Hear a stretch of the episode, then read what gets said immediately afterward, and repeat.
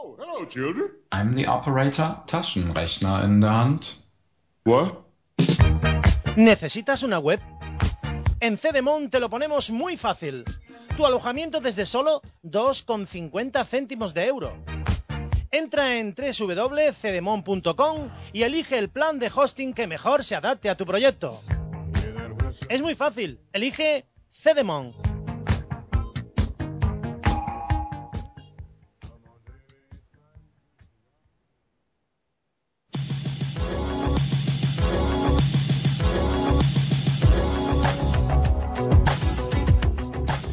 Cualquier momento y en cualquier lugar, radioesperantia.com.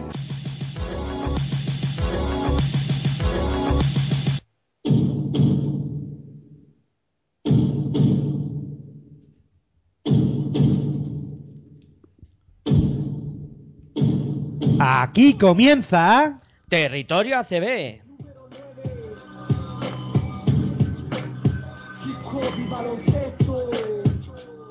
Era un impuber de la vida, no sabía, solo dormía para esperar que llegara el día. Despertar para jugar, el balón me divertía, me acompañó en mi infancia y mientras yo crecía, ¿quién diría que yo de niño optaría por el balón de baloncesto y practicar el básquet noche y día?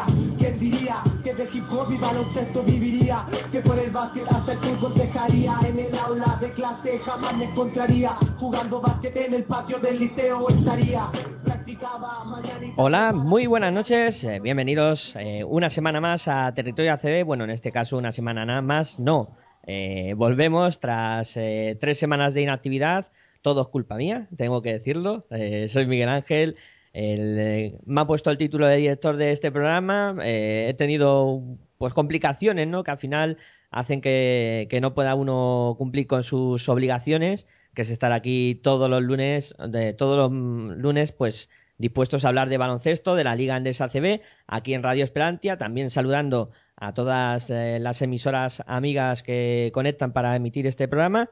Y bueno, eh, dispuestos a hablar de, la Liga Andesa ACB y decir que bueno, el programa iba a empezar a las 9, pero hemos tenido eh, un pequeño problema técnico, finalmente lo hemos eh, podido solucionar y vamos a pasar a presentar primero a los amigos que nos acompañan aquí hoy para hablar de baloncesto de esta Liga Andesa ACB.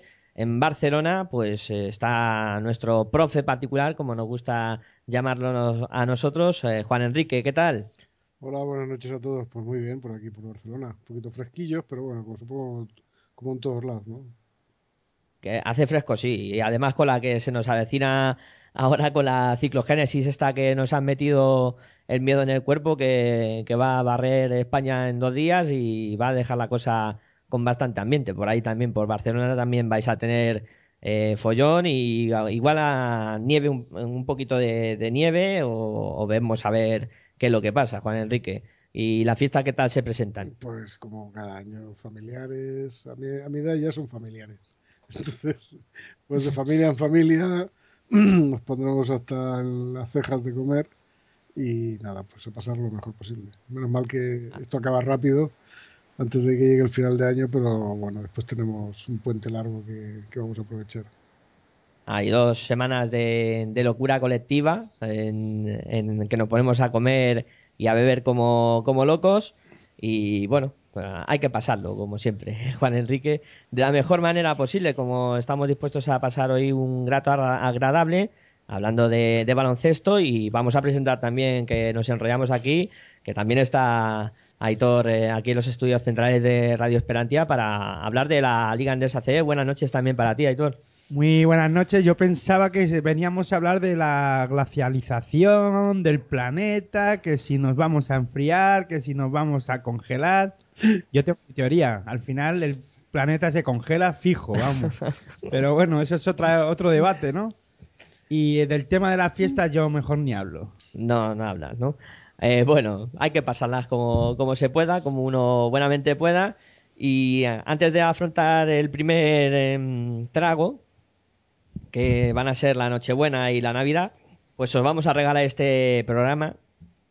Este programa en el que vamos a hablar, eh, ya lo digo un poco en general, de, lo que ha sido las tres últimas jornadas de la Liga Andesa CB y valorar un poco cómo está la competición, dónde está cada equipo, qué es lo que vemos de, de cada uno de ellos, a dónde los situaríamos, eh, qué os está pareciendo cada uno.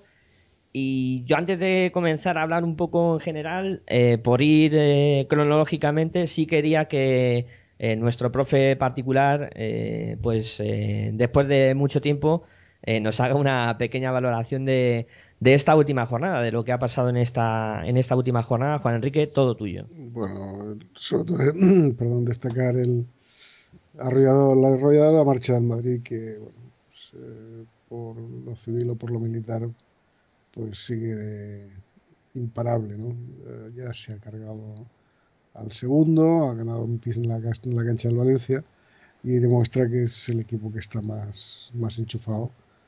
Y a ver hasta dónde llega, ¿no? Espero que se frene este fin de semana, aunque mucho me temo que en Badalona no vamos a poder parar. Y por demás, pues a partir de ahí, bueno, pues un para mí sorprendente la- el bajón que ha pegado caja, caja laboral. Lo siento, Aitor, pero yo este año lo veo un poquito flojo. Lo vi la semana pasada en Badalona y me da la sensación de que es un equipo que algo le falta, le falta un, ha perdido un cierto carácter que, que, ha tenido durante muchos años y yo creo que tanto el año pasado que ya se le vio un poco renqueante y este año confirma pues ese, ese creo que un bajón bastante notable para lo que nos tenía acostumbrados, ¿no? A partir de aquí yo creo que Valencia, a pesar de perder este partido, que yo creo que el Madrid, tanto en, Euro- en Europa, yo creo que es el equipo que está más enchufado. Eh, habrá que ver quién le, quién le moja la oreja. Pero yo creo que Valencia, el partido que hizo ayer fue muy serio.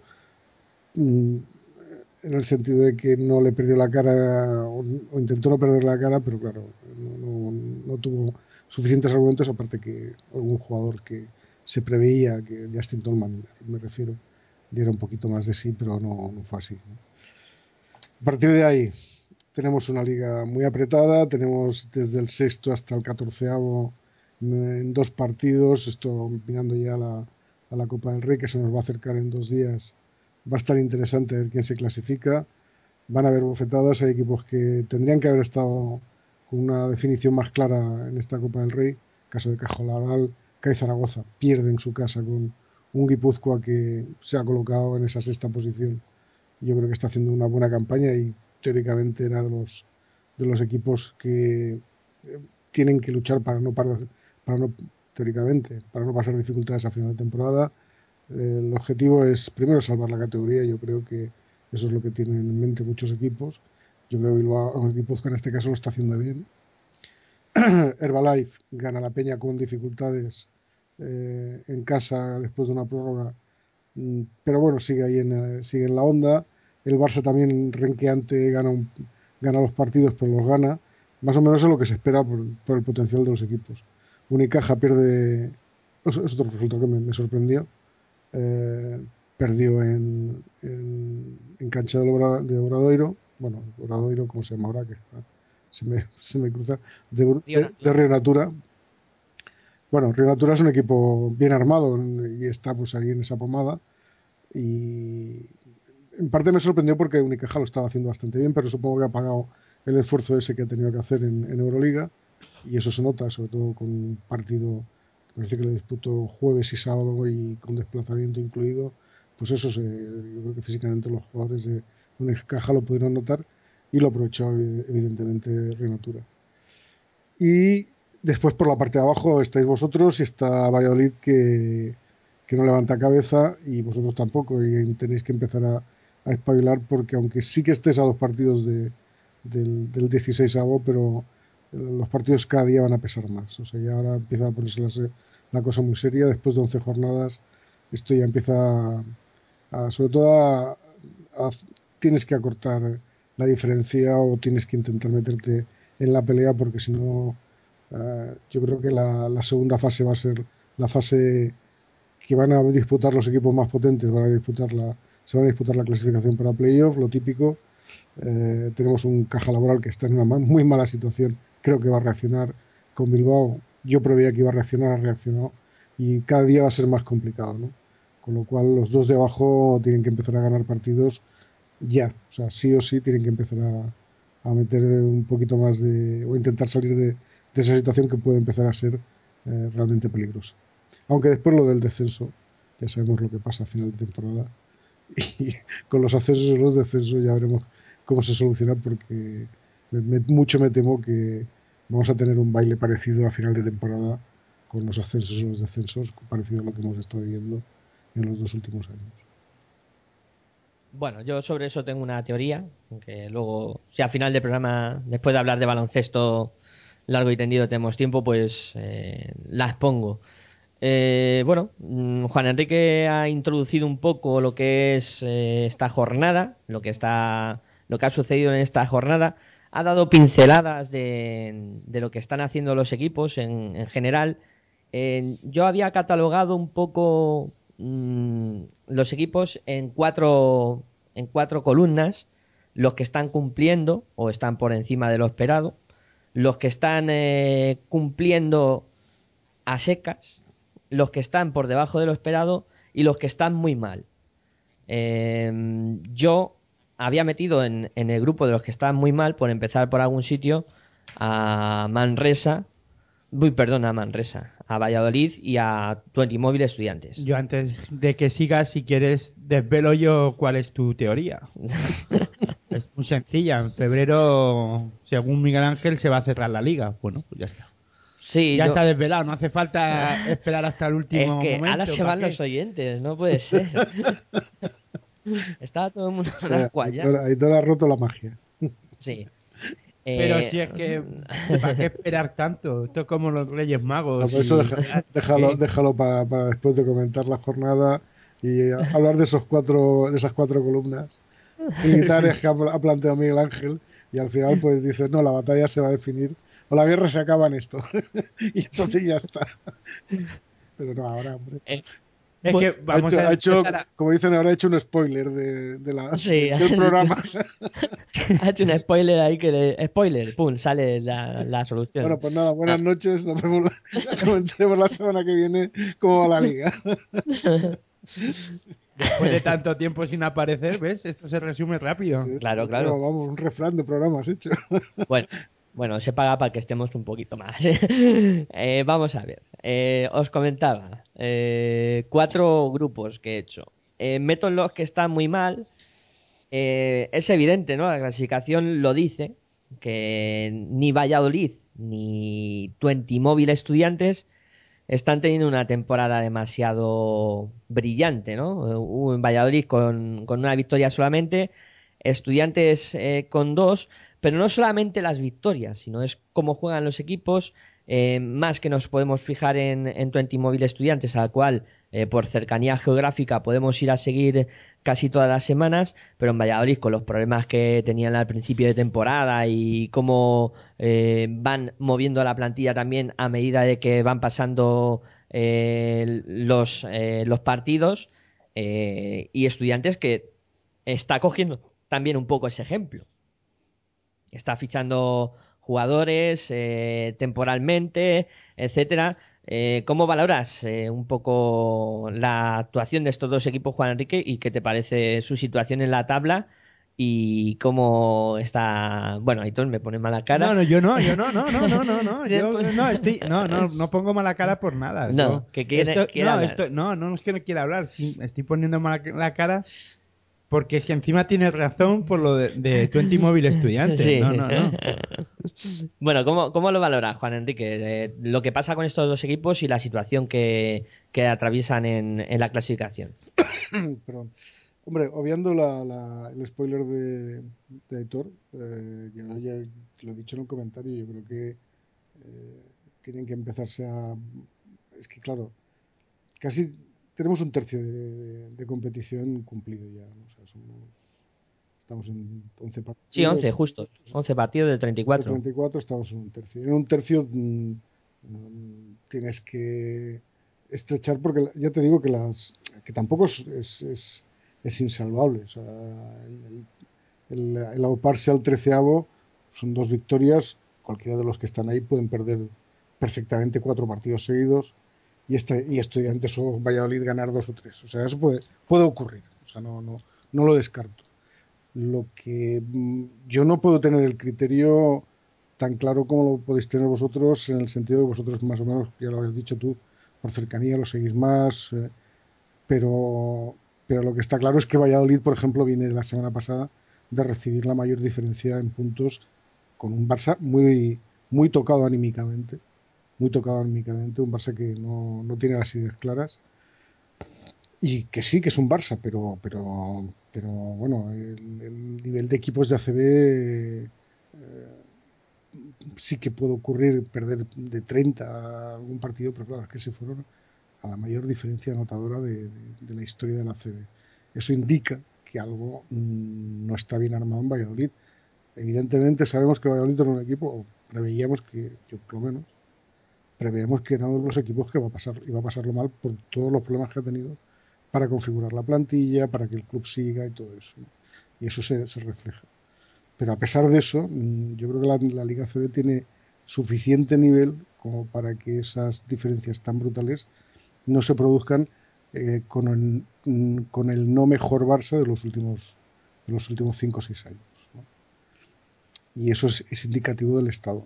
Eh, eh, estudiantes, estudiantes me gustaría que lo contarais, porque yo creo que es un equipo en principio bien armado, no para estar de entrada en playoff ni para estar en la Copa del Rey, sino para pelear por el objetivo que yo creo que tenemos la mayor parte, yo diría que el 60% de, de, de, los equipos de ACB es evitar el, estar en esas posiciones.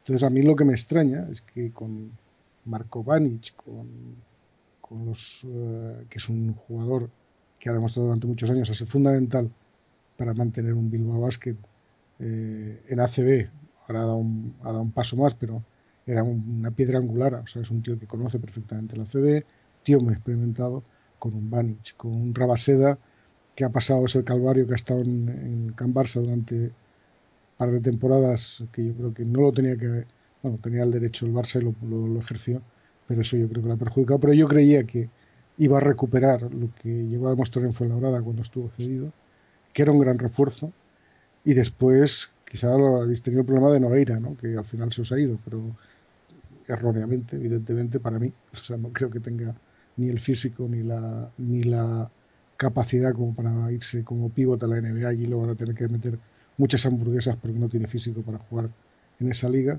Yo creo que realmente se va, pero bueno, ese es el problema. Que a vosotros hubiese venido bien porque el año pasado ya empezaba a funcionar y es un, y tener un pívot de la envergadura de, de Noguera es un podía llegar a ser un puntal para, para reforzar el equipo, pero a pesar de y bueno habéis tenido bajas notorias, Ranger y Germán Gabriel, Gabriel mm, en menor medida Germán Gabriel, yo creo que Germán Gabriel es un hombre que se va a empezar a retirar, para que se ha ido un equipo que teóricamente es competitivo y lo está demostrando él, porque él siempre ha sido competitivo, y lo de Ranger que por, fin se os había sentado como, como base y se ha ido a caja equipo más con más pretensiones y con más eso, Bueno, pero no dejaba, no deja de ser que estudiantes a mí la, configuración de la plantilla consideraba que tenía que estar pues, pues metido en la pelea, en el ajo.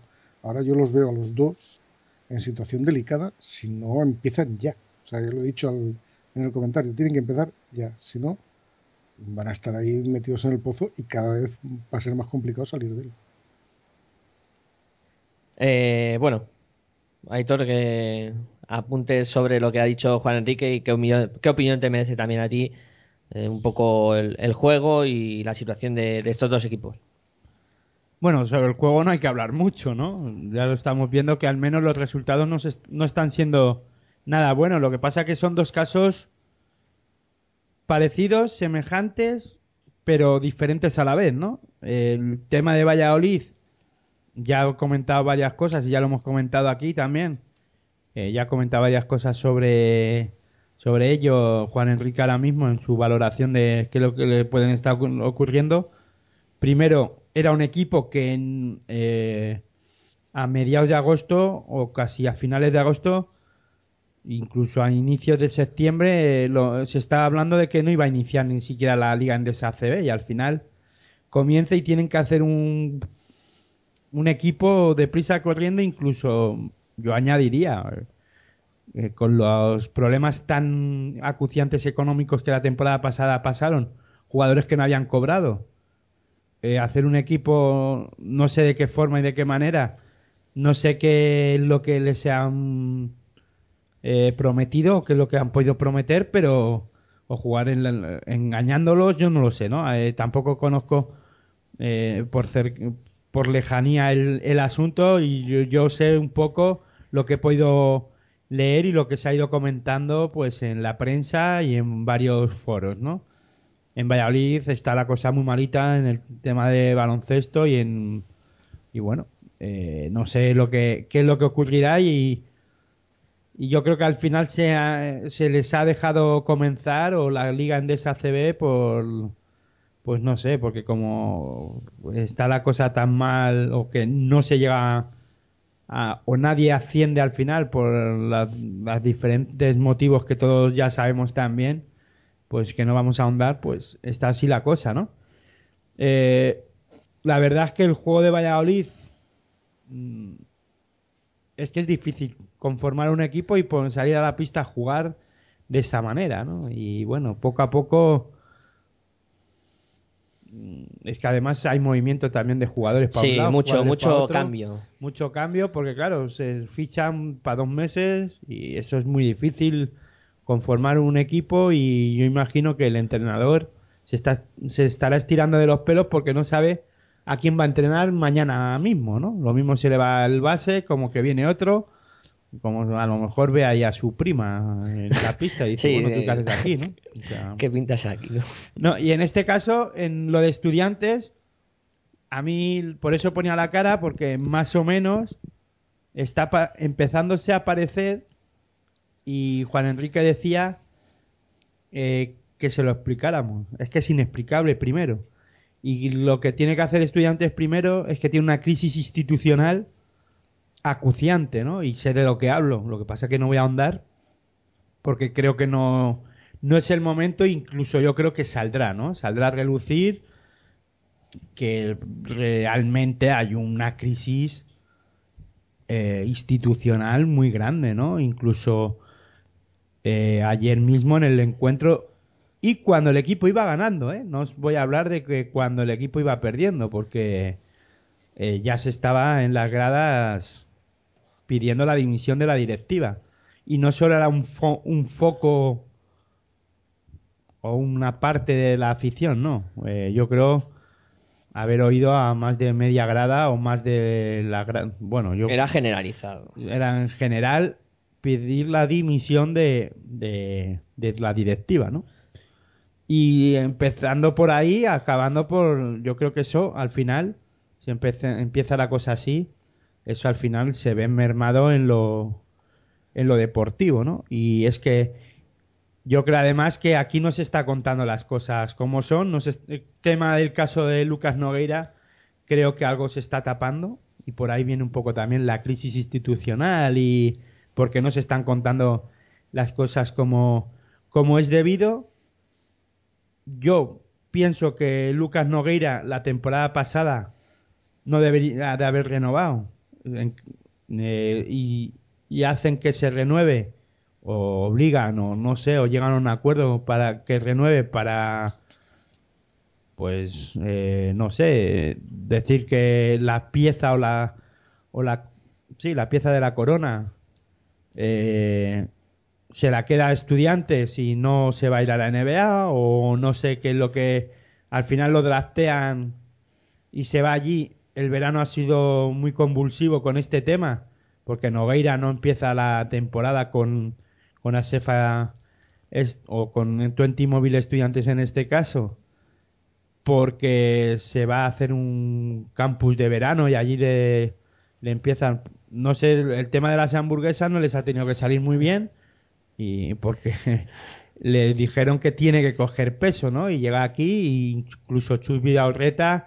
se tira casi dos meses hablando del tema, o no voy a decir dos meses, a lo mejor es exagerar, pero sí en cada rueda de prensa deja una pinceladita sobre el tema de Lucas Nogueira, que al final luego vemos cómo se va para allá. Y yo creo que desde la directiva no se está contando todo como, como es, ¿no? Incluso se rumorea o se ha rumoreado que también el tema viene por el tema de que impagos y yo creo que por allá puede andar la cosa. Lo que pasa que no, no lo voy a, a confirmar porque tampoco lo sé de seguro, ¿no? Pero bueno, seguiré, seguiré indagando y buscando y yo creo que todo anda por ahí, ¿no? Por el tema de los impagos, hay jugadores que no cobran, bueno, son cosas que, que lo primero es una gravedad, institu un, una crisis institucional que luego se ve mermada en la pista o se ve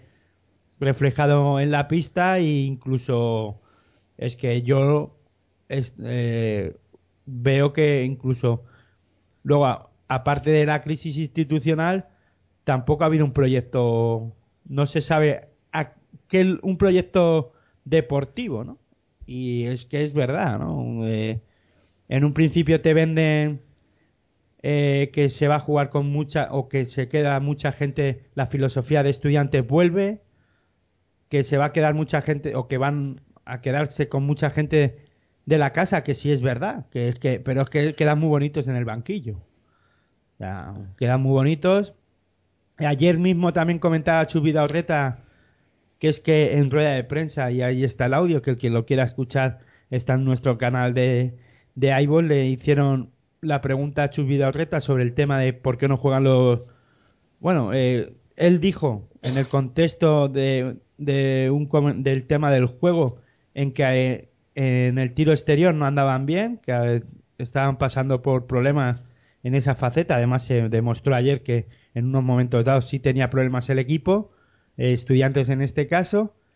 Y él comentó, la pregunta vino, bueno, pues si si Keurig no está bien, si encima Xavi Rabaseda, que lo ha sacado, también lo ha comentado Juan Enríquez, y eh, eh, Xavi Rabaseda no están bien y no están finos en el juego y no se encuentran mentalmente o físicamente en condiciones, porque no juegan Darío Brizuela y el Gat o otro jugador de cantera, ¿no? Que podrían jugar la contestación de Chus Vidal-Reta es que, bueno, que la situación, no es que la situación, sino que están las cosas como están y que estos jugadores han jugado eh, partidos en Liga EVA o que han jugado muchos partidos en Liga EVA y que no tienen, bueno, pues la experiencia para jugar en Liga Andesa ACB, ¿no? Pero yo pienso que para eso hay que ser valiente y ponerlos en la pista, para que vayan cogiendo esa, que sí, que podemos entrar ahora a valorar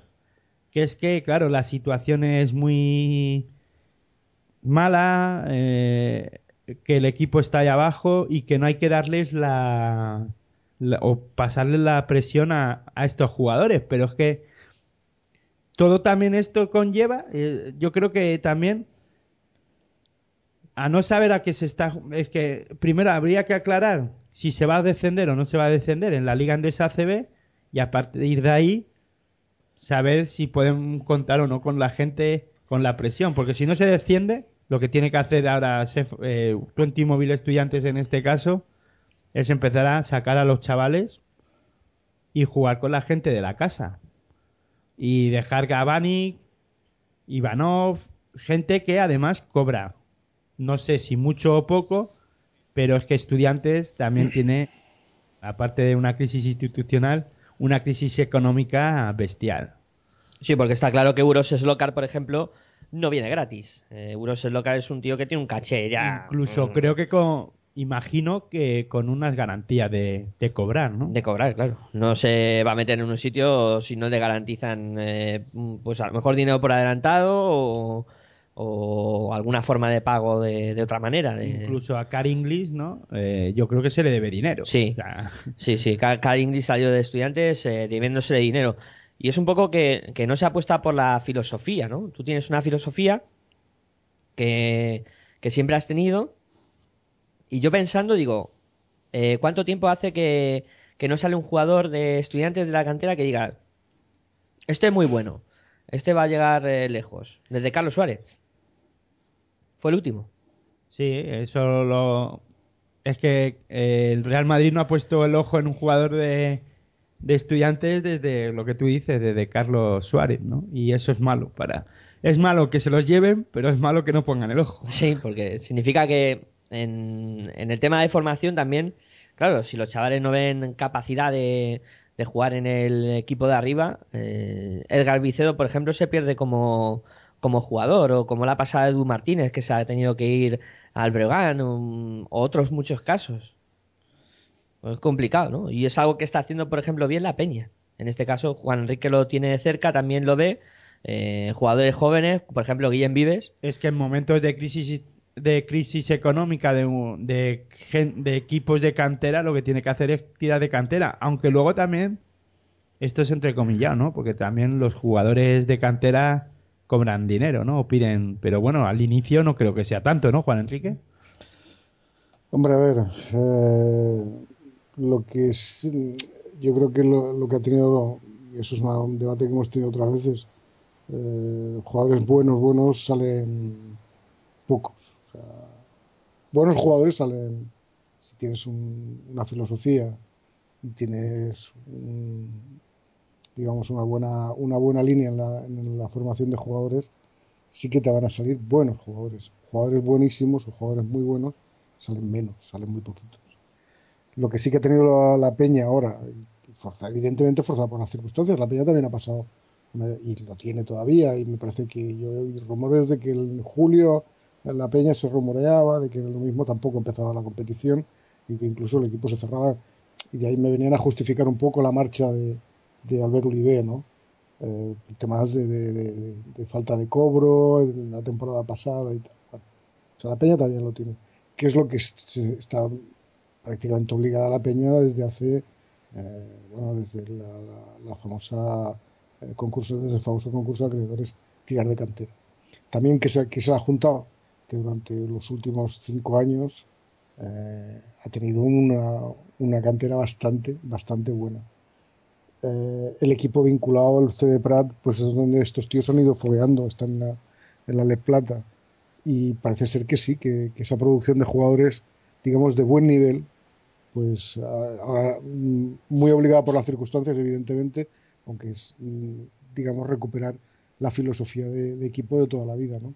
Que se perdió durante los años de Vino Rosas y que lo hemos pagado, pues como lo hemos pagado, ¿no? Pues siendo un equipo que de estar eh, disputando durante muchísimos años eh, la competición a alto nivel, pues a pasar a ser un equipo de, de media tabla para abajo y alguna vez que cuando sonó la flauta, eso fue con la- en la época de Rudy, mm, pues eh, estar ahí pues peleando un playoff, peleando la Copa del Rey, cosas de.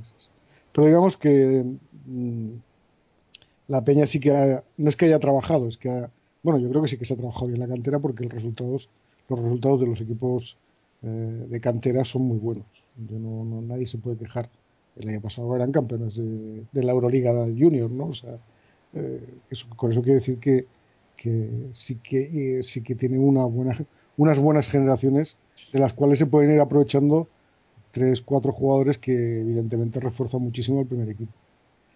Y eso es importante, sobre todo para equipos de cantera como son estudiantes y como son la Peña, que son los equipos de cantera por excelencia de toda la vida, ¿no? Eso es así.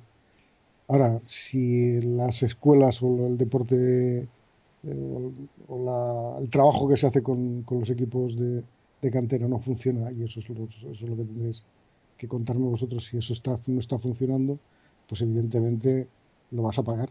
Lo vas a pagar porque lo que no puedes tirar, en- siendo económicamente no fuerte, o, o más bien tirando a débil, vas a, vas a tener que hacer un esfuerzo que como no te salga bien, pues evidentemente, como tú has dicho, Luis Locar no viene gratis, eh, Xavi Rabasea no viene gratis, Marco Banic no viene gratis, Ivanov no viene gratis, pues estos son, jugadores que, tienen una, una ficha, evidentemente ahora no tan alta como podían ser tres años atrás o cuatro años atrás, no pueden pretender cobrar eso, estoy seguro que cobran mucho menos de lo que cobraban eh, hace cuatro años, cualquiera de ellos, pero lo que está claro es que estos quieren cobrar y si y si estos y, y el, y el- y el planteamiento de Chus Vidarrota yo lo puedo llegar a entender en el sentido de que en una situación mala quien te tiene que sacar el equipo adelante son los que realmente tienen las fichas altas es que es así Eh. es, es que es así yo, yo, lo, yo lo haría igual ¿eh? o sea yo no, no y ahí aunque Aitor no lo no lo admita, o me ha parecido entender que no lo admita como, como explicación o como excusa, que no más que más que excusa, yo creo que es una explicación, yo creo que tiene que ser así. Quien cobra y quien tiene que sacar adelante son los jugadores con experiencia que tienen el salario alto. Y descargar la responsabilidad de sacar de una situación delicada el equipo sobre los, sobre los jugadores que eh, son de primer año o segundo año en el primer equipo, o que aunque hayan estado en el segundo año pero han jugado poco, es muy fuerte. Porque si no, eh, si hubiesen sido tan buenos, tan buenos, tan buenos, estoy seguro que nadie a un jugador bueno lo, lo deja sentar en el banquillo, lo hace jugar desde el primer minuto. Yo me acuerdo del caso de Rudy, que con 17 años estaba jugando el primer equipo. Pero es que, claro, era un, no es un ejemplo aplicable a todos los jugadores, de incluso ahora que, juegan en la Peña. No es aplicable porque Rudy hace 5 años que salió él. Y no, o 6, no, sé, que, ya se me ha perdido los años que ya no están en, en, en Badalona, pero yo diría que 6, ¿no? ¿no? No, sé si me equivoco.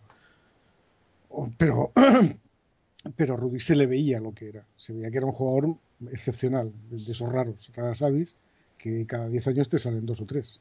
No te salen muchos más. ¿eh? Bueno, Aitor se ha quedado pensativo. Eh, yo voy a decir una cosa antes de que Aitor hable. Prefiero una ficha menos y un equipo en Le Plata. De de, de Eva en Les Plata. O sea, ah, yo creo que... como, como complemento al, al, primer equipo. Claro, es que ah. ¿qué te sirve tener Vanic? Ivanov eh, quita uno y meta al equipo en plata. Siempre será mucho mejor para que la cantera se fogue. No, no, evidentemente. Yo, en eso te estoy diciendo que la Peña quizá ha acertado y hay una cierta tendencia que, que eso fuera un equipo de Badalona, pero es que en Badalona no, no, da para tener un equipo en, en LEP y se ha ido, nos hemos ido al Prat. Pero que está claro que tanto Barrera como eh, Guillem Vives como eh, el mismo Nacho Llobet se han fogueado antes en, el, en la se han fogueado antes en, el CD Prat eh, incluso pues Suárez que va a subir ahora posiblemente hayan incorporaciones de, de, que están están jugando con el Prat y van a, van a aparecer en Badalona incorporaciones de, el año que viene, posiblemente, ya se habla de ello, de, más jugadores que, incluso se les ha, parece que se les ha ampliado ya la ficha en previsión de lo que de la plantilla del año que viene, de la siguiente temporada. Sí, pero es que para eso, para lo que estáis comentando, tiene que haber primero que en lo institucional haya una calma y que todos remen en la misma dirección. En Badalona las aguas no van tranquilas, ¿eh? tampoco te creas que es todo. No, pero eh, sí, bueno, pero por eso, pero aparte de eso, que o si en este caso las aguas no van, no bajan muy tranquilas, sobre todo porque hay una crisis económica muy importante y es normal que no estén las cosas tranquilas, pero es que aquí se suma todo además. Pero sí tienen, ahí tienen eh, han dicho, bueno, no estamos bien económicamente, las aguas no bajan, bajan algo revueltas, pero vamos a remar, aunque sea para, para no ahogarnos en la misma dirección y vamos a apostar por un proyecto deportivo que era o vamos a intentar coger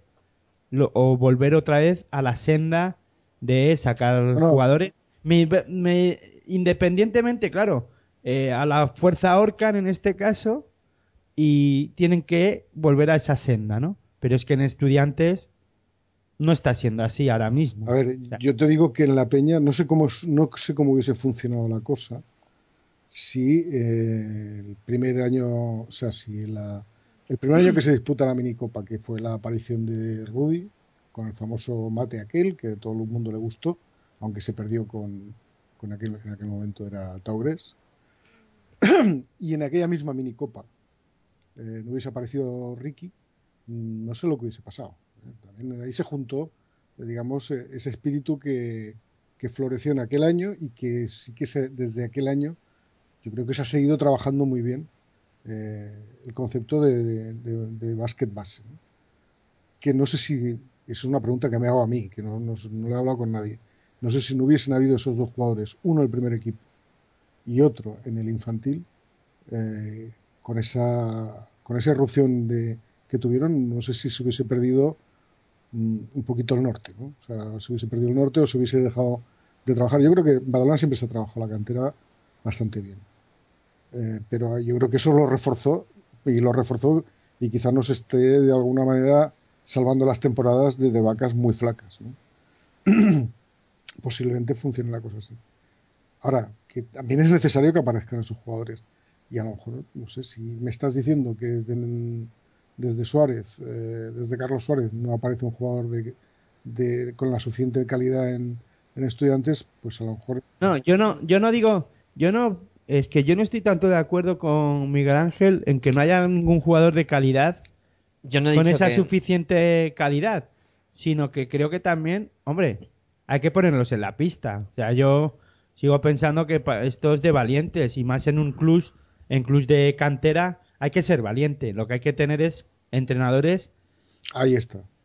que eh, trabajen con calma además y que no y es que claro el, el tema es por eso también hablo un poco del tema del- de lo institucional porque yo ahora creo que ahora mismo debería de salir la directiva en este caso de estudiantes a explicar cuál es el proyecto deportivo de este club y cuál es la dirección porque yo creo que ese es el problema porque yo creo que también podemos, la afición de estudiantes puede estar confundida. Unos pensarán que lo que hay que hacer es trabajar con cantera y otros pensarán que es que hay que ganar la liga. No, no creo que nadie, no creo que nadie, Rey, ¿no? no creo que nadie en estudiantes. No, ya, considero, pero- considero una afición lo suficientemente inteligente como para que a nadie pretenda que estudiantes gane la liga, ni siquiera que esté en semifinales de playoff. O sea, es una, vamos, Sí, estoy seguro pero- que nadie lo piensa. Claro, pero vamos a ver que esto es un poco la antítesis, ¿no? De un lado o de otro. Lo que quiero decir es que habrá gente que quiera que el equipo esté en Copa del Rey todas las veces y para eso pues hay que tener jugadores con mucha calidad y que cuestan pas y que cuesta pasta. Sea, eso está claro, ¿no? Y, claro, eh, el tema es que ahora estudiantes hace dos temporadas hubo un, un descenso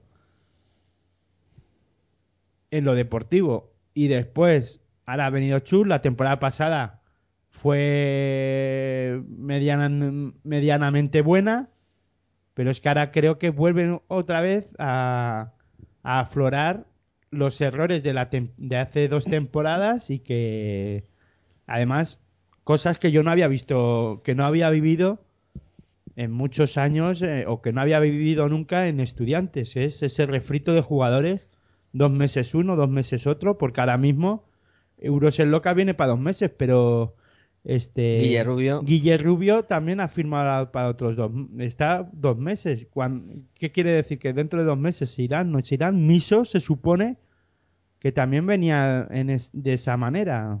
Es que yo creo que también para Chubi de tiene que ser difícil manejar el vestuario, ¿no? Porque tener jugadores que, bueno, yo aquí solo estoy de paso. Sí. No tiene que ser fácil, ¿no? No, la verdad es que no. Incluso el comentario de Chubida Orreta ayer en rueda de prensa es que Euros en Loca se juntó con la plantilla, les habló y dijo, yo solo no puedo ganar los partidos. Mm, Eso suena raro, ¿eh? Y que lo diga el entrenador en rueda de prensa es más raro todavía. Sí, la verdad es que fue un momento curioso de que nosotros estuvimos ahí en la rueda de prensa y No, el que quiera ya digo, lo puede escuchar en el canal de iVoox de Pasión por el Baloncesto y ahí tiene las, la rueda de prensa de Chubida Orreta ayer por la mañana. se nos o quedó cara, cara de tontos o cara de decir qué está pasando. Al mínimo cara de sorpresa. Eso. Sí, por dejarlo más fino. Pero bueno, mm, hemos hablado de los dos equipos que están un poco mal y ya enlazando con en lo esperado, que había puesto ya así un poco en lo esperado, la Peña, de la que estábamos hablando y estaba comentando un poco eh, ahora con el tema de la cantera.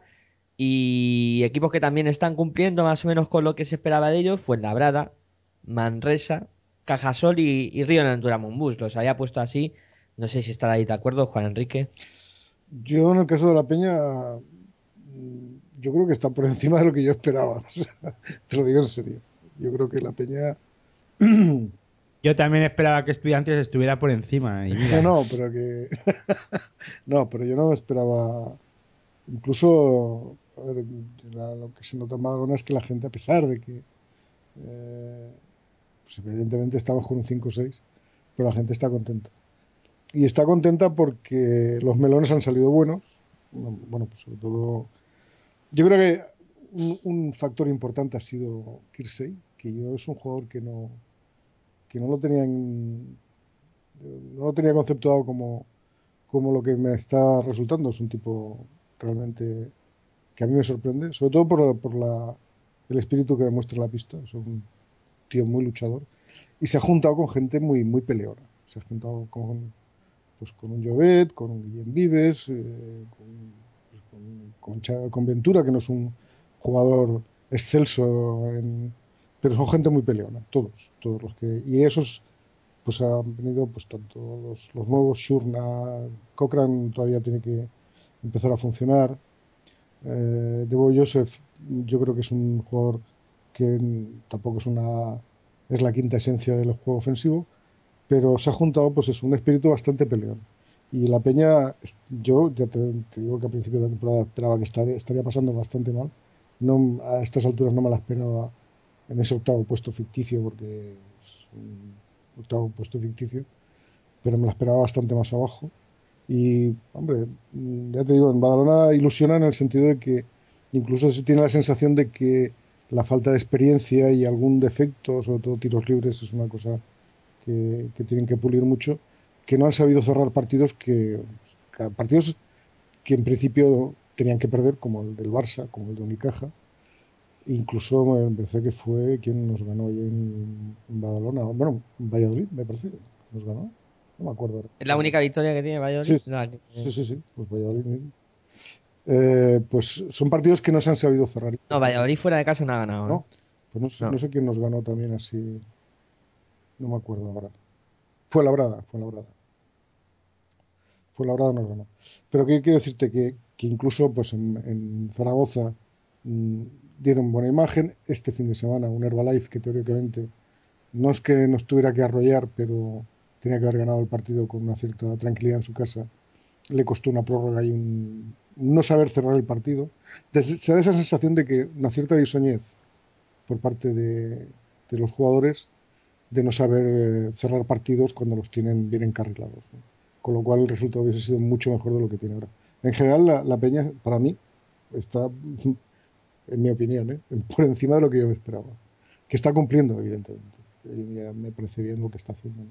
Que no se tuerzan, que sigan en la, en la línea, que la- el objetivo, ahora se puede hablar de Copas del Rey y tal, tiene un calendario complicado a partir de ahora, eh, pero bueno, el objetivo para mí está claro, es eh, salvar la categoría y a ver si la recuperación económica acompaña para cerrar unas ciertas eh, eh, unos fichajes de más calidad o incluso cerrar cerrar fichas con, con los juniors estos que, que creo que son interesantes que tienen que ser la base de- del futuro de la peña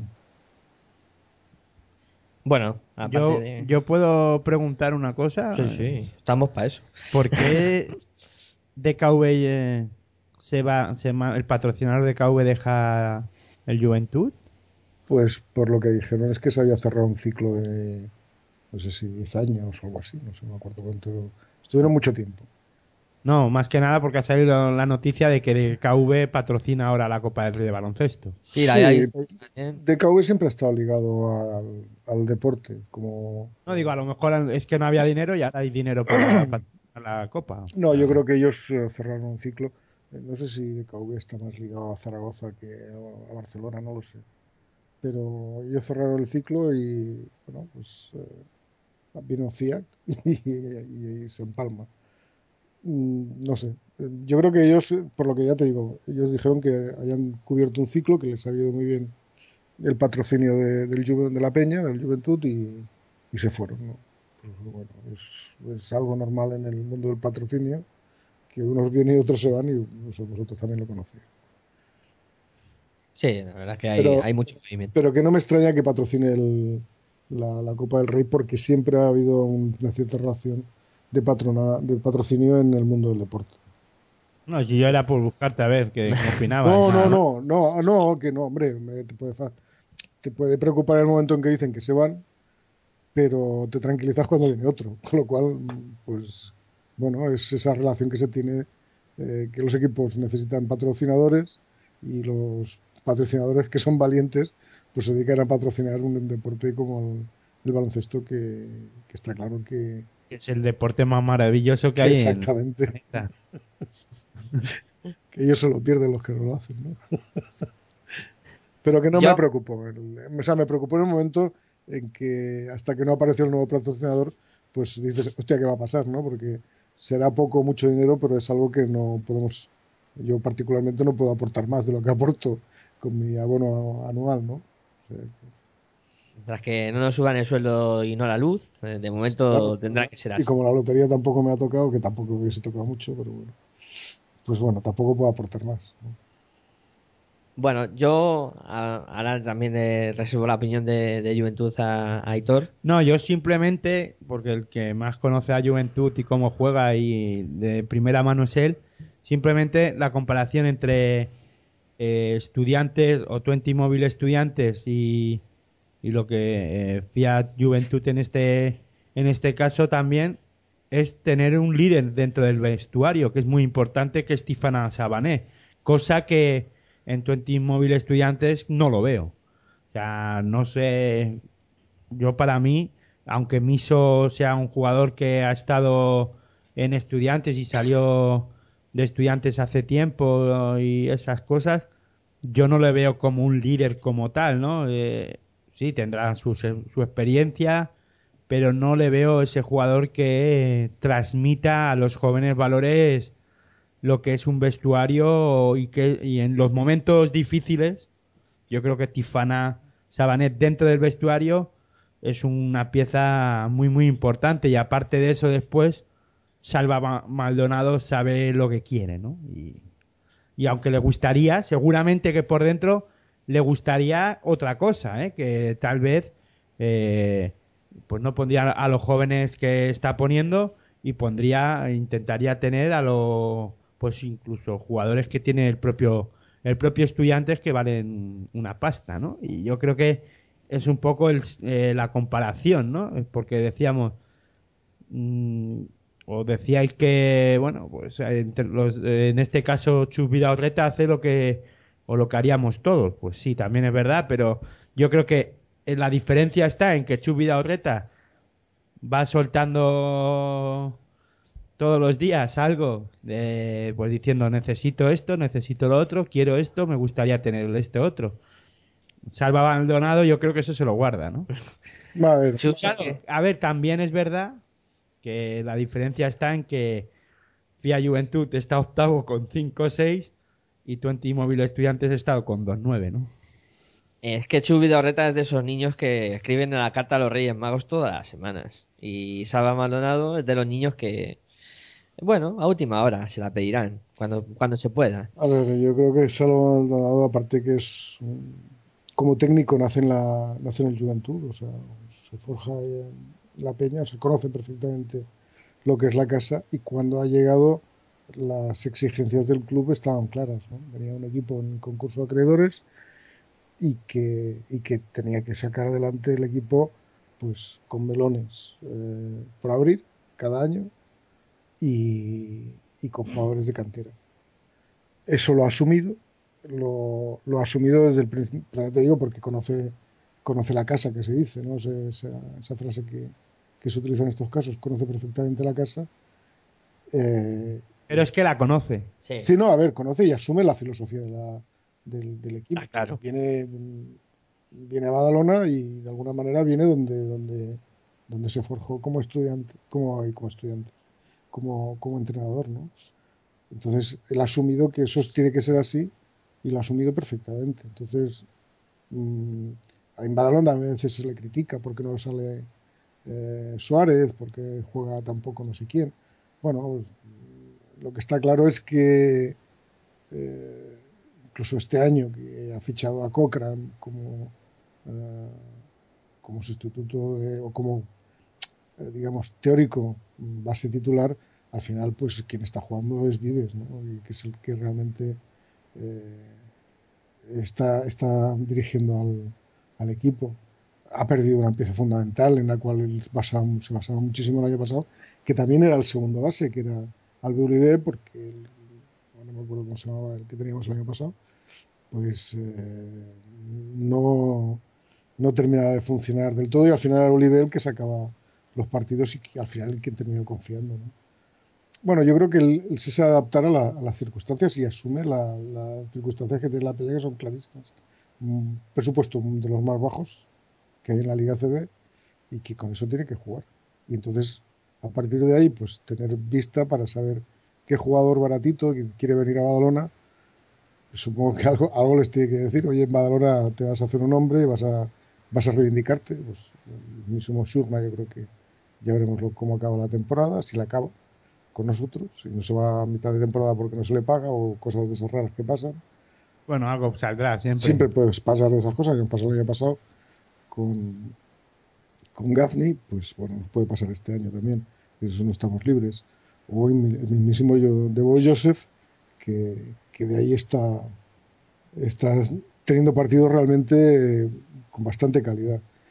Y la gracia que tienes, pues, que es lo que no me explico, cómo ha podido convencer a Kirsey para venirse a Badalona, porque a nosotros nos, nos está haciendo un favor tremendo, ¿no? Eh, apuntalando al equipo con un tipo de, con un tío de muchísima experiencia. Otro, otro jugador que a mí se me había olvidado comentar, Tariq Kisei, claro. Sí, entre Sabané y, Kirsey es eso que había dicho Aitor de la experiencia y el- los líderes en el vestuario, está claro que, por ejemplo, estudiantes, como decía Aitor, no tiene, porque encima los jugadores que han salido eran los que en teoría eh, podían ser los líderes, tanto Granger como Germán Gabriel, como Tariq Kirsey, eh, como Gar Inglis, ¿no? Son los... Bueno, Car English yo no lo veo como un líder, eso es el salvador de todo. Sí, Capitán América, como lo llamaban, eh, que bueno, que, que perdió sus superpoderes y, y esas cosas. Eh, bueno, pues eh, llevamos ya un ratillo hablando de, de baloncesto, hemos hablado largo y tendido sobre estos equipos, que eran un poco los que más en problemas están, sobre todo Valladolid y Estudiantes. No, Ahora, Fiat Juventud, vamos, Fiat problemas eh, deportivos ninguno. No, no, están, están los tíos bien, ¿no? Están eh, sobrados de momento. No, Ya sobra- veremos, sobrados tampoco. Bueno, pero a mí lo que me gustaría es que nos aclararan si va a haber descensos y ascensos. Porque Es que eso, se- eso, claro, eso cambia mucho todo, la, todo el Esto cambia. Sí, sí, claro, claro. Claro. Bueno, pues eh, nos vamos a tomar una pequeña pausa y enseguida volvemos aquí en Radio Esperantia a hablar de baloncesto en, en territorio ACB. Took my life from negative to positive. I just want y'all to know that. And tonight, let's enjoy life. Pitbull, Nadia, Neo, that's right.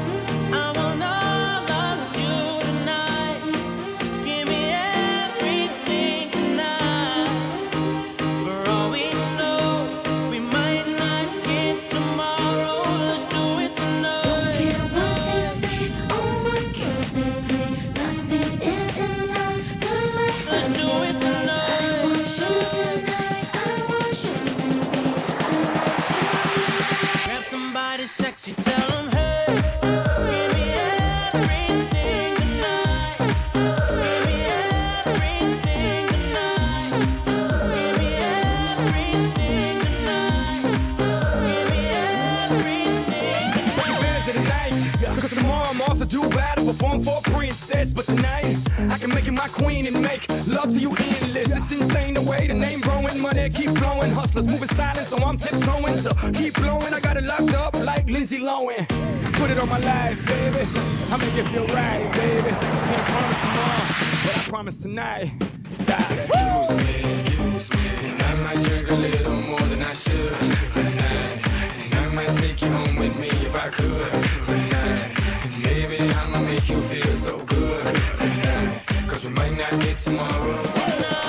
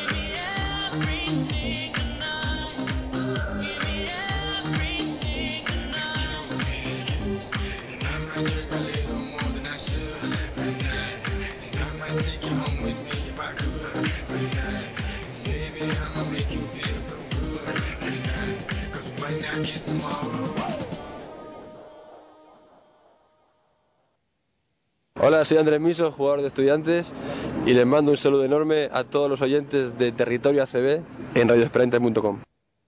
Oh, hello, children. I'm the operator, Taschenrechner in der Hand. What? ¿Necesitas una web? En Cedemon te lo ponemos muy fácil. Tu alojamiento desde solo 2,50 céntimos de euro. Entra en www.cedemon.com y elige el plan de hosting que mejor se adapte a tu proyecto. Es muy fácil, elige Cedemon.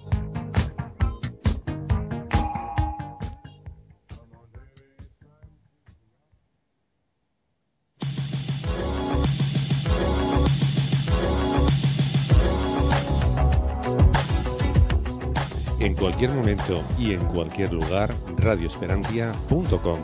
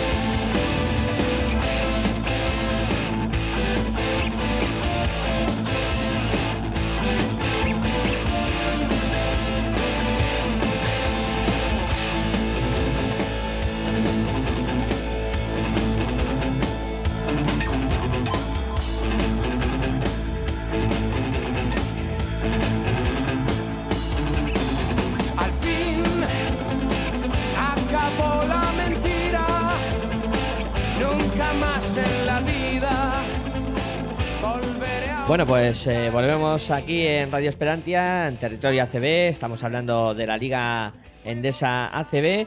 Y bueno, antes de continuar eh, con la charla de los equipos, eh, decir que en el tema institucional, eh, en estudiantes, que hoy ha habido junta, no fue el sábado, junta de accionistas, y que se ha aprobado las cuentas y también eh, se ha renovado el consejo y todo. O sea que te deja un poco mal eh, esta noticia. Han salido un poco a, a ver qué, a cambiar esto, a renovarlo en este caso. Bueno, pues si es lo que quieren, pues nada, para ellos.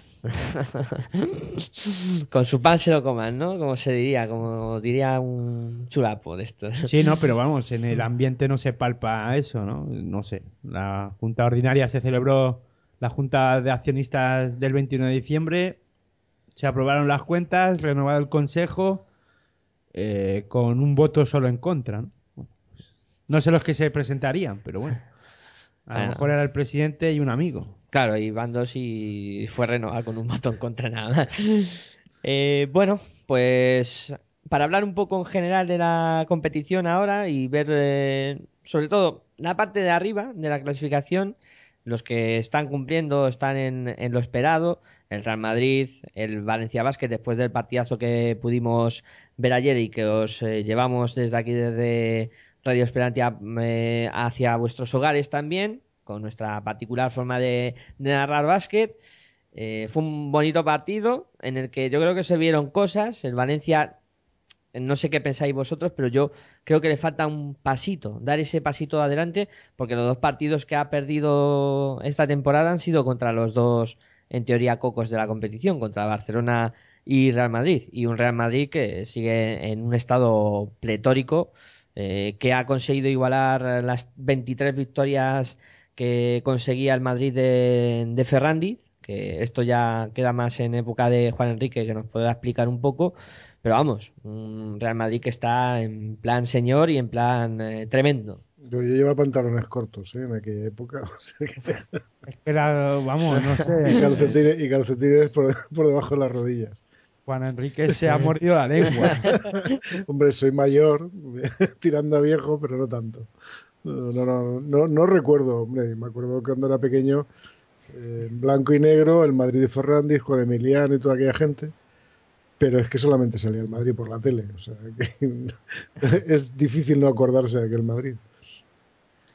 Eh, yo hay una cosa que, que pensaba, que, que estaba dándole vueltas esta tarde. Em, me parece aún mayor la gesta de aquel equipo que la de este. No, Porque- no, no, no, no. ¿Que no? No, no, al mismo nivel.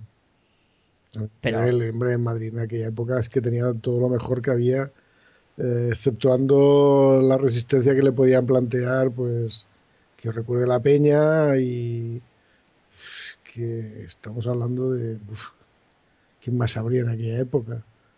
Los eh, estudiantes también estaban por ahí, pero quién más había. De- de- No, es que Antes jugaba Ito, ¿no? Sí, bueno, En pero, mucho antes todavía. Hito yo no lo he visto vestido de corto nunca, que yo recuerde. Pero es que, claro, también ya te digo que es que solamente en la época de Ferrandi solamente se salía el Madrid, incluso el torneo de Navidad famoso de, del Real Madrid en, por estas fechas, justo. Era el Madrid y el Madrid, y entonces eh, no se retransmitían, que yo recuerdo, muchos partidos de liga ni cosas de esas. No, no, no, no había un...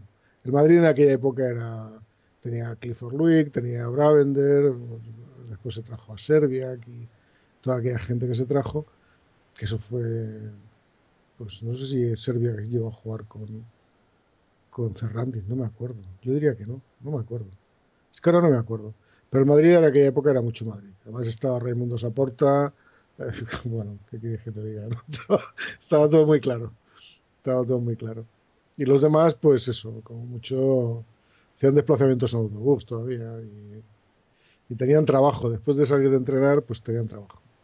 Tenían, que trabajar o en negocios familiares o, en alguna oficina. O sea que la gente no vivía tan descaradamente como ahora se vive de- del baloncesto. Entonces, yo creo que tenía mucho mérito, no sé eh, hasta qué punto el Madrid aquel, pues lo tuvo más fácil que, que el de ahora. Yo creo que lo tuvo más fácil en aquella época. Yo creo que era un equipo que, el único equipo que podía pagar unas fichas altas. De hecho, era muy difícil que un jugador que destacara no terminara en Madrid. Tenían que haber circunstancias muy específicas eh, y casi todos estuvieron a punto en un momento dado de, de subir. ¿Esa es de la época de Gasca y compañía? ¿O Mm, ¿De Gasca? No, no recuerdo. y de Vasconia? En Baskonia. Ah, en Basconia, pues, pues posiblemente. Pero es que, claro, es que. eh, que en, en Barcelona habían. Aparte estaba Granollers, estaba Manresa, llegó a estar el Alex Lux, que no sé dónde coño era. es que ya se me pierde, no tengo tanta memoria. Pero era el Madrid y la Peña, que era la que le ponía un poquito de salsa al asunto, el picadero también existía, pero el Barça había dejado la competición y la retomó a mediados de los 70 o por ahí lo, la pillé otra vez, o, a principios de los 70. Pero el Madrid de los 60, que era Ferrandiz puro y duro, era imparable. Era imparable. Podía perder un par de partidos al año, como mucho. Pero yo, a ver, yo me refiero a lo que me parece más difícil mantener eh, durante 23 partidos aquella racha, porque eh, las competiciones no iban tan de seguido como ahora. Es que el Madrid eh, ha batido el récord en dos meses de competición. Ya, pero supongo, pero es que te- ya te estoy diciendo que, en aquella época partidos eh, se jugó, me, pare- me imagino que todavía se jugaba la Copa del Rey a cruces y alguna competición europea. Bueno, Madrid siempre juega la Copa de Europa y, y como mucho perdía un par o tres de partidos al año. ¿eh? No, no- yo no recuerdo que, que el Madrid perdiera mucho, porque es que además ya te digo, tenía un equipazo comparado con el resto. Con lo cual era fácil que hombre, mantenerlo con, en competición europea. Tú juntas también la competición europea, me imagino, ¿no? Sí, sí. Es que yo, eh, Sí, el Madrid pierde desde la final de la, de la Liga. Sí, claro, sí, sí. Puede ser, sí. Y es que creo que no ha perdido ni, ni los amistosos. No lo sé, no lo sé. Yo creo que aqu- aquel Madrid mm, tenía problemas con equipos italianos, con equipos yugoslavos, con los rusos. Con los rusos que era el CSK, ¿eh? en, aquella, en aquella época era el TSK, porque era el equipo del ejército, me imagino. Pero eran italianos, yugoslavos, griegos y, y los rusos. Cuando la Unión Soviética era solo una. No había, no había la división que había ahora. Y había solamente un equipo que era el TSK. Bueno, pues. No lo sé. después- Y, ah, bueno, y el Maccabi, el St. Petersburg Maccabi. No, siempre están. Siempre han estado.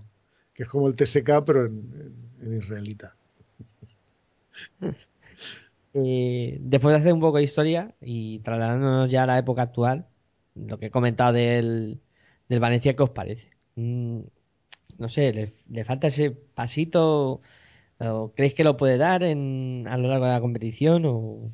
Yo creo que tiene que darlo, porque yo creo que Valencia este año va a ser, si no pierde comba, tiene el potencial suficiente como para ser el Vasconia de, de esta última década. Es el que tiene que estar ahí. Eso que yo creo que es el equipo que puede coger el relevo perfectamente. ¿Y qué es lo que le puede perjudicar a Valencia? Eh, perdón, Liga Europea. Eso es lo que le puede hacer muchísimo daño que no se clasifique para la Liga Europea y que todo este esfuerzo económico y, de, energía y de ilusión, pues el hecho de no jugar la máxima competición europea, pues le merme, le merme en, poco tiempo, que vean que el esfuerzo es mucho para poca recompensa. Eso es lo único que puede pasar. Pero claro, la apuesta es esa, es que, es que se clasifique ganando la liga. Claro, pero si, si, se- si a todo esto tiene que superar dos obstáculos que económicamente posiblemente le superen, que son Barça y Madrid, eh, y que, co- que en este año puede tener la suerte de que el Barça, bueno, fíjate, está ahí detrás de ellos, o sea, eh, no esté tan fino, o no esté, no está fino, porque no está fino, digan lo que digan, aunque es un equipo muy potente. Claro, si después, si encima te encuentras un Madrid como este, pues joder, claro, también las cosas están complicadas. Aunque sigo pensando que el Madrid bajará, bajará pistón eh, a partir de cuando llegue, cuando lleguen las, las eh, se tenga que jugar la competición europea, en serio bajará pistón en la liga, seguro. Y aparte que me temo que va a acabar como el año pasado, con la reserva puesta.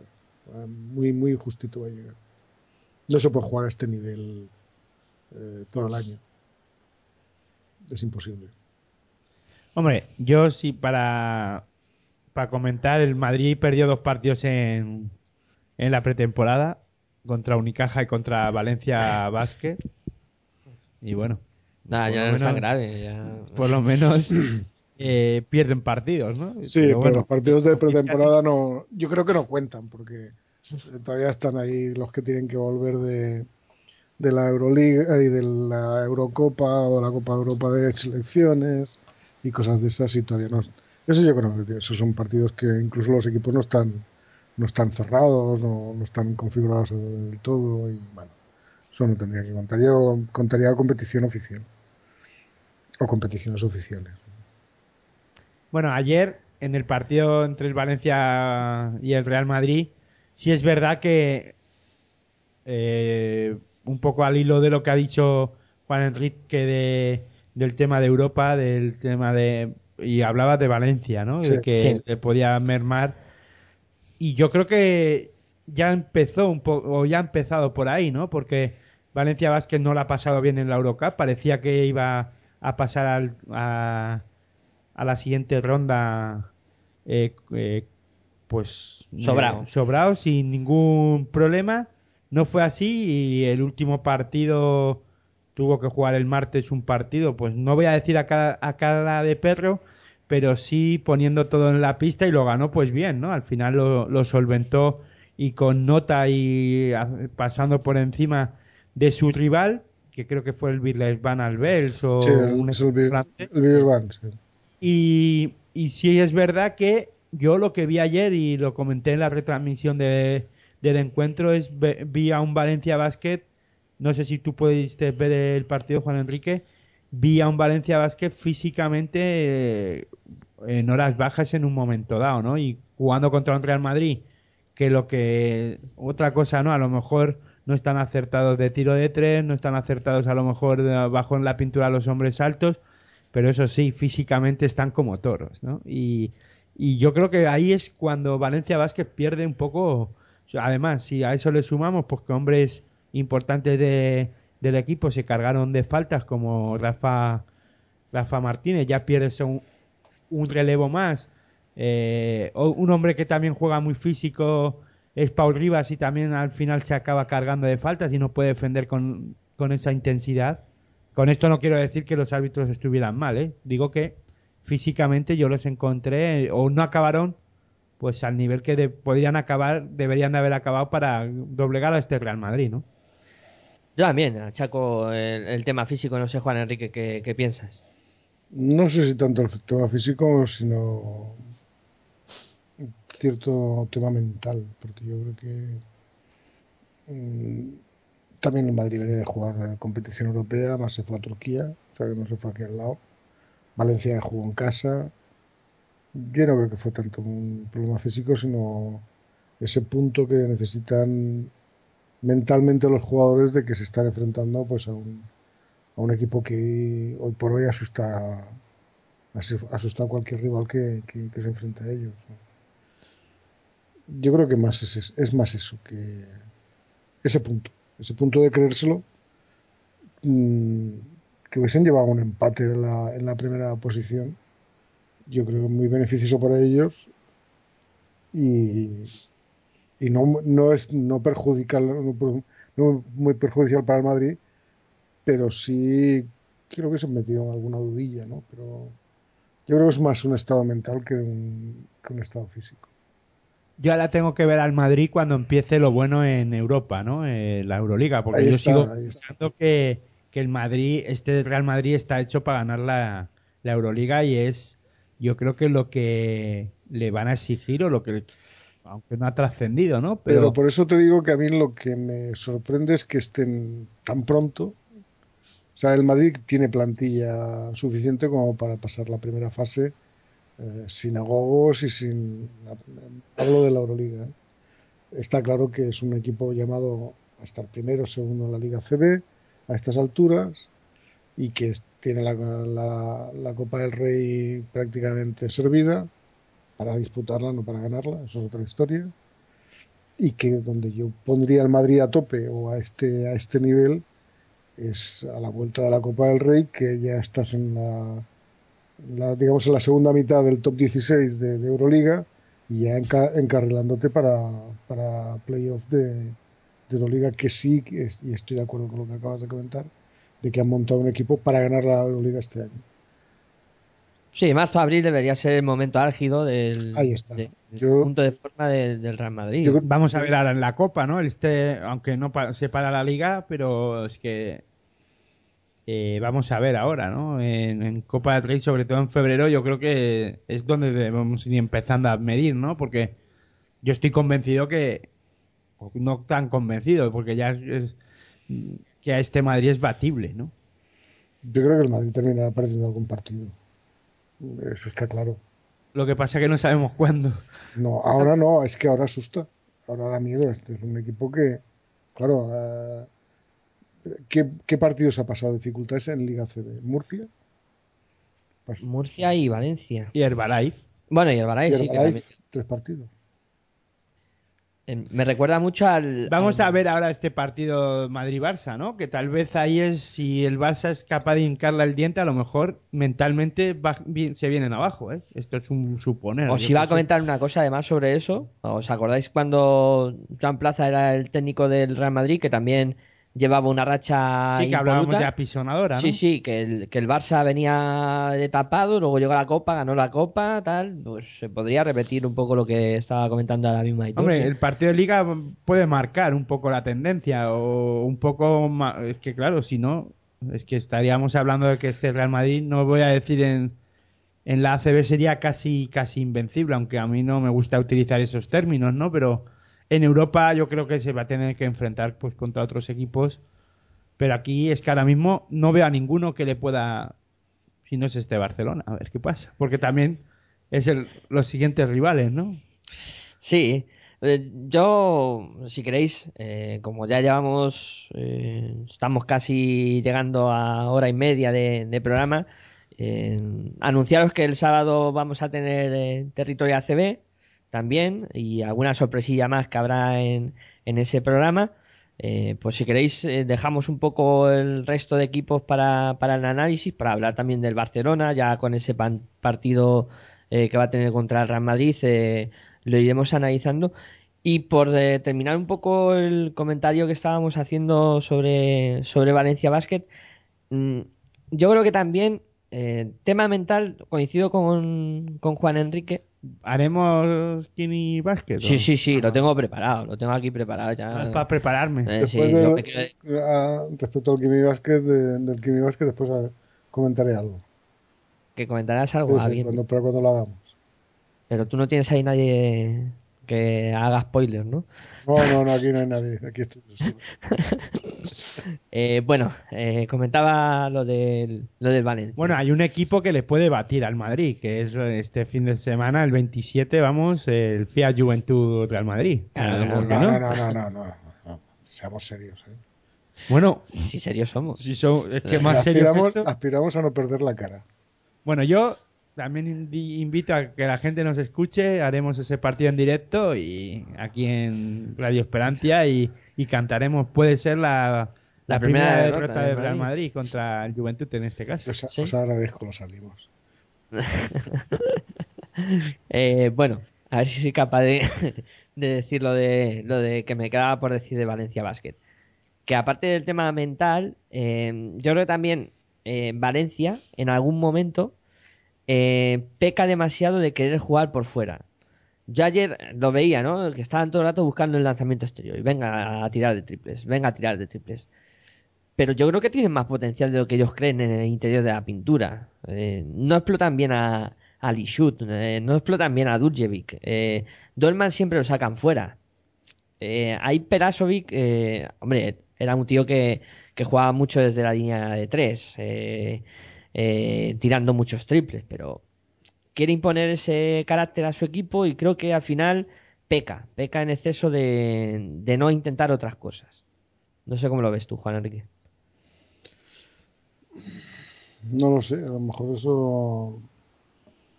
Habría que. Hombre, está claro. No, es que eh, Perasovic eh, tirara mucho de tres, es que era un alero, era un auténtico cañonero y gran tirador. Evidentemente, supongo que conoce más el aspecto exterior que el aspecto, el aspecto interior. Yo creo que conoce bien todo, todos los aspectos, pero supongo que en eso tiene más un plus más. Mm, posiblemente sí, estoy de acuerdo contigo, por lo menos castigar al Madrid. Lo que pasa es que, claro, castigar al Madrid por dentro es tremenda. Yo creo que es el punto débil del Madrid. Sí, puede ser el punto débil, claro. Puede ser el punto débil, pero No estoy de acuerdo, pero bueno. Es que por fuera no le veo fisuras. Es que si me queda algo es por dentro. Pero estamos hablando en defensa o en ataque. En... Claro, es que es diferente. En defensa, yo que no le veo fisuras al Madrid en ningún sitio. Yo tampoco. Que, que le pueden castigar al poste, eh, pero cuando entre la mal llamada segunda unidad es Merri, pero está Felipe. Es que yo no lo veo. Y con, Buru- con un Burusis que además ayer ni jugó siete minutos, ni se no se le vio. Es con que es, que, que lo que está diciendo. defendiendo bien. Es lo que está diciendo Aitor. Si atacas tú, castigarle a ellos debajo del aro es dificilísimo. Es dificilísimo. Yo creo que es. Hombre, si les castigas de- debajo del aro, quiere decir que después los tienes que defender. Y, y eso lleva. Pero es que ayer, sin estar de Burusis, Slaughter hizo un gran trabajo en defensa. Sí, o sea, es que. O es lo que a mí a- percibí, ¿no? Vamos, no sé vosotros. Es que el, desgaste, el desgaste que tú tienes eh, atacando a un equipo, es que además es que tiene un banquillo muy largo. Es que tiene un banquillo larguísimo. Por fuera sí, y es que por dentro Y por también. dentro, no, estoy hablando en general. O sea, por fuera, Si por fuera mantiene, eh. mantiene el banquillo del año pasado, que ya, ya dijimos que era un, un perímetro terrible lo que tenía el Madrid. Pero es que, claro, por dentro se ha reforzado este año otra vez. Que el año pasado, pues, a lo mejor con mejor o peor criterio, cada uno puede tener su criterio si, si los cambios que ha hecho con la incorporación de Borussis, hombre, no sé, o- y bueno, y Mesri, pues, porque necesita un tipo de muchísimos centímetros que posiblemente intimide y tal, y jugador le puede dar buen resultado en un par o tres de años si el tío no le da el aire de irse a Estados Unidos, porque claro, cuando sale un tío alto los, los, los americanos vienen a buscarlo, ¿no?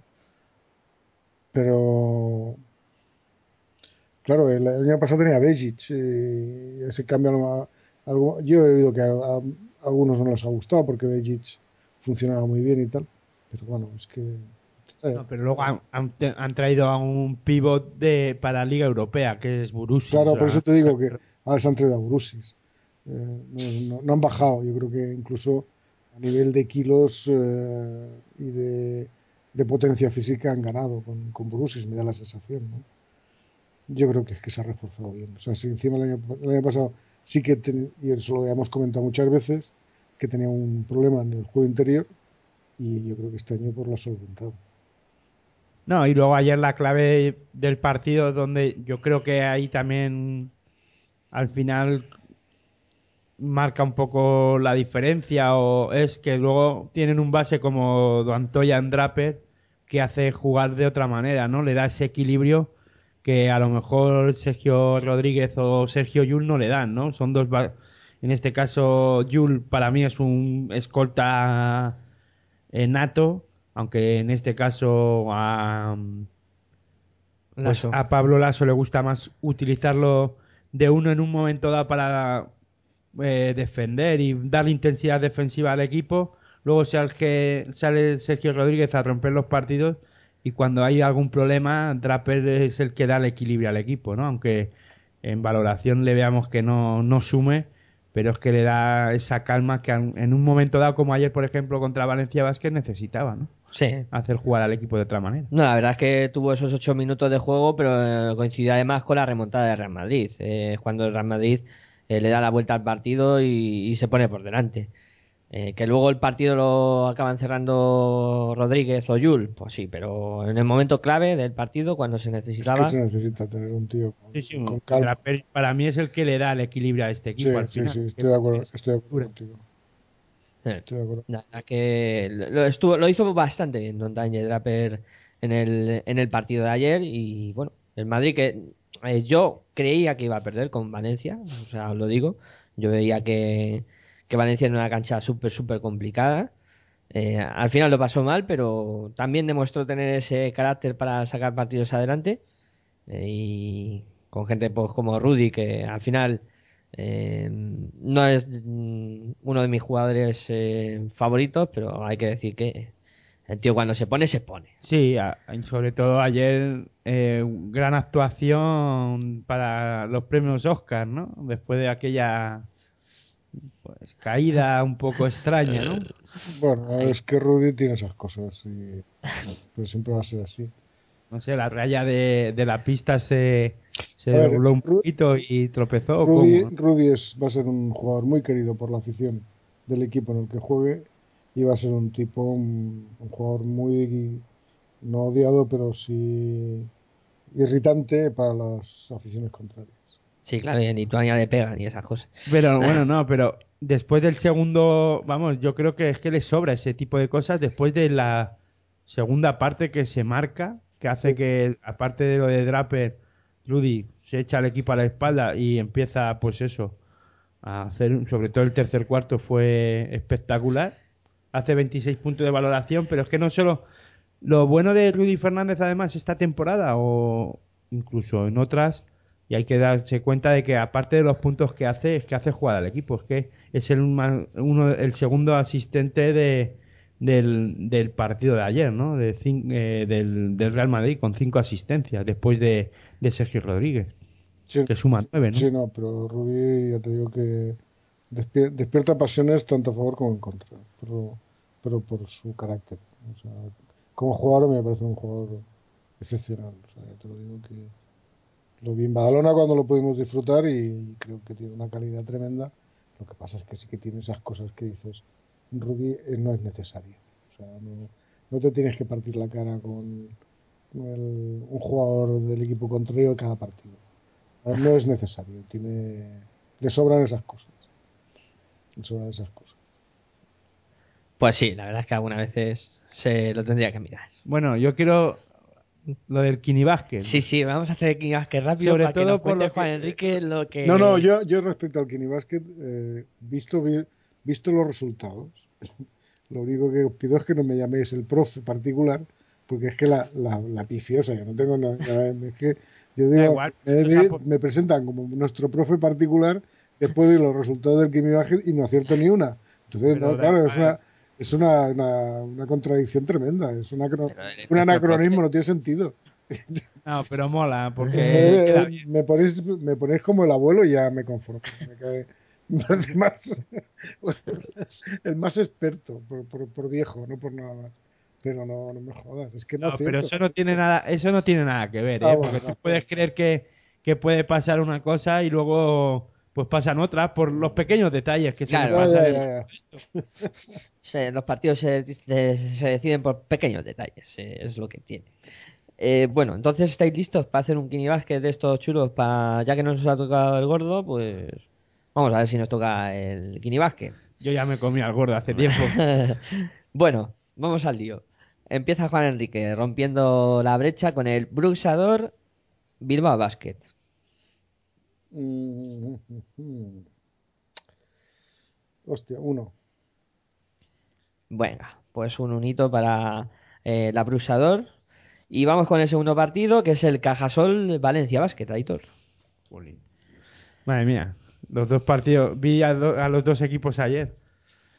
Hombre, vi- viéndolo visto, me da a mí que va a ganar, pues no sé, eh, Valencia Basket un uno más. Uno más. Bueno, a mí me ha tocado el... Eh, uno más, no, dos más, Do- perdón. es verdad que Valencia juega afuera dos más, sí.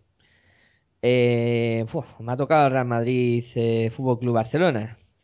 Porque hay que decir que la jornada es la correspondiente al domingo y lunes. Eh, se saltan la jornada que hay el viernes, en esa no hay Kini Basket, hay Kini Basket ya en la siguiente. Bueno, pues el Real Madrid Barcelona que me ha correspondido a mí. eh, venga, queremos ganar pasta, ¿no? Pues podíamos haberla hecho el sábado. no, si ya tenemos los deberes hechos para el sábado. Vale. Pongo un 2 aquí. Gana el Barça al Madrid. Y nos queda tan chulo. Venga, Juan Enrique. Río Natura Monbus, Labora Cucha. Duelo por la copa. Bueno, buena pregunta buena pregunta esta un oh. es que no sé si decir un uno o un dos ¿Cuántas jornadas quedarían para dil- dilucidar cuál va la copa? Dos. Cinco. Cinco jornadas. Después de- son, son a 17 partidos la mitad porque- No, cuatro, cuatro. Quedarían cuatro. Después de ahí puta Claro, esta claro, jornada- 12 13, sí, sí, justo, que quedarían, quedarían 4.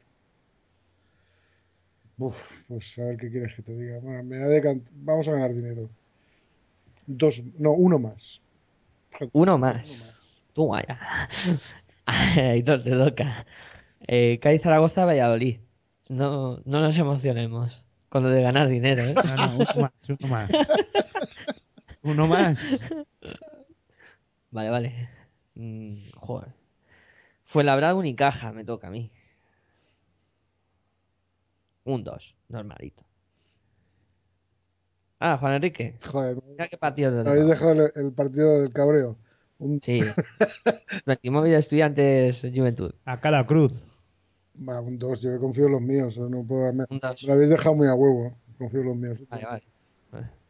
Yo también confío en que gana Juventud. Yo lo tengo muy claro. Yo creo que Estudiantes termina el año perdiendo los partidos que quedan. Herbalife Guipúzcoa Basket. Partidazo. Ah, ese me toca a mí. Sí, te toca a ti. Herbalife eh, Guipúzcoa Basket. Bueno, pues gana Herbalife. Uno más. Uno más. Y para concluir, pues termino yo con el Iberostar Tenerife UCAM Murcia, que viendo cómo está el conjunto canario, eh, poner un 1, aunque UCAM suele apretar, pero yo creo que gana Tenerife eh, normalito, sin, muchos excesos. Bueno, pues yo creo que es hora de ir poniendo un poco el punto y final a, a este programa. Han sido pues más de hora y media de hablar de baloncesto y nos han quedado pues, muchas cosas en el tintero que, como ya os digo, eh, no os preocupéis que el, el sábado vamos a tener eh, otra emisión de Territorio ACB para comentar lo que pasó en la jornada del viernes y también alguna sorpresilla pues, ahí que tenemos guardada. Eh, bueno, chicos. Pero no la voy a, a decir, ¿eh? La sorpresa. La sé, pero no la voy a contar. Lo de cerrar la liga lo dejamos para el siguiente programa, ¿no? Sí, para el siguiente. A ver, lo de la liga está claro. Yo, mi teoría es que en febrero la liga se cierra. Ya, ya, ya, pero que yo no voy a decir la sorpresa del sábado, no la voy a romper. Ahí me voy a morder la lengua. No sé cómo, pero me voy a morder la lengua. Bueno, Juan Enrique, un placer tenerte aquí, como siempre, una semana más hablando de baloncesto. Y nada, nos vemos el sábado y desearte felices fiestas. Pues igualmente, feliz Nochebuena y... Pero bueno, ya sabéis que no soy nada religioso. Pero nada, que, el sábado nos vemos y comentaremos esa apasionante jornada del viernes. Muy bien, eh, Aitor, lo mismo digo, un placer eh, tenerte por aquí. Y nada, que nos vemos el nosotros un poco antes, ya nos veremos el viernes para llevar ese partidazo Juventud Real Madrid en directo aquí en Radio Esperantia para seguir hablando de baloncesto y, y pasarlo bien. Pues sí, vamos a ver cómo pasamos esta, estas fiestas. Pues qué mejor forma, pues hablando y viendo mucho baloncesto y pues cenando un poquito con, con la familia y los amigos y nada. Felices fiestas a todos y buen baloncesto para todos también. Bueno, pues yo también eh, me despido. Fue un placer estar a este lado del micrófono llevando pues este programa, Territorio ACB, que como ya decimos, el sábado tendremos una nueva edición para que estéis al tanto de lo que pasa en esta Liga Andesa ACB que no para en Navidades, que está muy bien. Tres jornadas en, en seis días, impresionante. Y como siempre, pues yo me despido. Muy buenas y hasta luego. Amamos como soñamos, soñamos siempre armados.